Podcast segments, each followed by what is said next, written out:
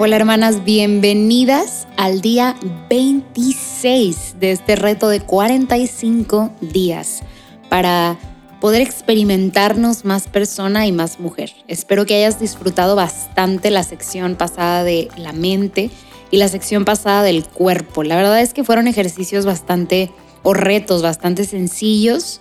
Hay un, bueno, ahí doy el mérito a que hubo uno que otro un poquito más retador, complicado, pero Espero hayan sido retos como que te hayan sacudido un poquito, tal vez sacado de tu zona de confort, que en este punto en el que estamos un poquito más, pues sí, se puede decir más cerca de la meta que del inicio, te sientas que estás aprendiendo algo, que algo está cambiando, que algo se está suscitando, porque esa es la intención, que algo empiece a suceder dentro de nosotras, que se empiece ahí a mezclar esta olla que hace mucho tiempo no se agitaba. Pero bueno, hoy vamos a empezar algo muy padre, algo súper importante y que creo que tal vez de estas tres áreas que conforman a nuestra persona es una de las que a veces dejamos más olvidada y se nos, se nos pasa, se nos pasa y podemos aparentemente vivir nuestra vida sin como ponerle atención, pero no es cierto, no es cierto, viviríamos una vida bastante seca, una vida muy árida, si no reconocemos esta parte espiritual de nuestra persona. Fuimos creadas con esta parte que nos conforma, con esta parte importante que es nuestra área espiritual. Y no es, o sea, no le digo área porque es otra cosa, porque está ahí, pero no soy yo. No, esto es parte de quien yo soy. Yo tengo esta parte espiritual, esta dimensión espiritual es real. Y entonces hoy vamos a hacer algo muy sencillo, algo muy especial pero muy sencillo. Vamos a orar.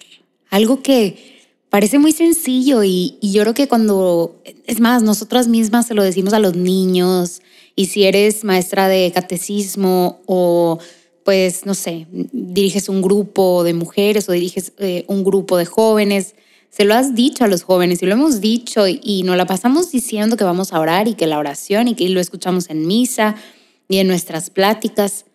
Pero a veces, ¿qué, o sea, ¿qué significa orar? O sea, esta, esta cosa que al parecer es tan básica se vuelve pues ya no tan fácil. Y a veces pasa, tenemos que admitir que nuestra vida pues es una eh, roller coaster, es una pequeña montaña rusa y que a veces, uy, orar viene pero facilísimo. Y hay otros momentos más áridos, estos momentos de las vacas flacas donde me siento muy lejos del Señor y no quiero orar y no sé ni siquiera cómo orar. O sea, nos pasa en verdad que es como, Señor, no sé cómo orar. Y eso que tengo 20 años de haberte conocido. Entonces, ¿qué está pasando? No te preocupes, no te preocupes. Vamos a entrar a esta área, al área espiritual, con mucho amor, con mucha paciencia y, permitiéndole al Señor entrar a nuestro corazón como Él es, como un caballero. Él no va a irrumpir en donde pues no se le recibe. Él va a tocar a la puerta y va a esperar a que le abran la puerta. Entonces vamos a llevárnosla con calma. Hoy vamos a hacer una pequeña oración. Vamos a tener un pequeño diálogo con Dios, con Jesucristo, antes de dormir. Este es de esos retos eh, nocturnos. Vaya. Vamos a, les digo, orar, tener un momentito de oración. Este, lo que tú quieras hacer, si quieres rezar algo, pues adelante. Vamos a tener este momento antes de irnos a dormir y vamos a platicarle al Señor de nuestro día. ¿Qué hiciste? ¿Qué pasó? Platícale, platícale, claro que sí.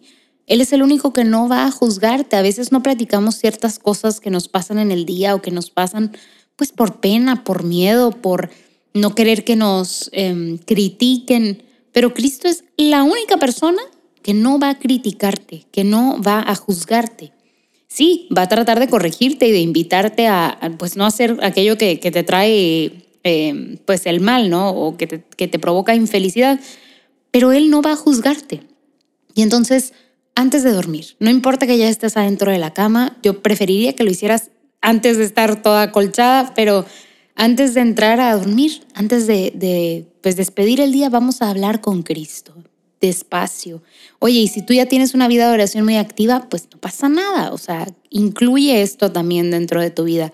Pero vamos todas a ponernos, les digo, a los pies de Cristo con mucha humildad y con mucho amor para que Él nos invite y más bien nos acompañe a descubrir esta parte que no podemos ver, que no podemos experimentar, pero que sabemos que existe, esta parte espiritual de nuestro corazón. Y en la mañana siguiente, al día siguiente, escribe en tu diario de oración cómo, cómo se sintió el haber tenido esta plática con Cristo, qué pasó, qué le platicaste. Regístralo por ahí y nos vemos el día de mañana. Bye bye.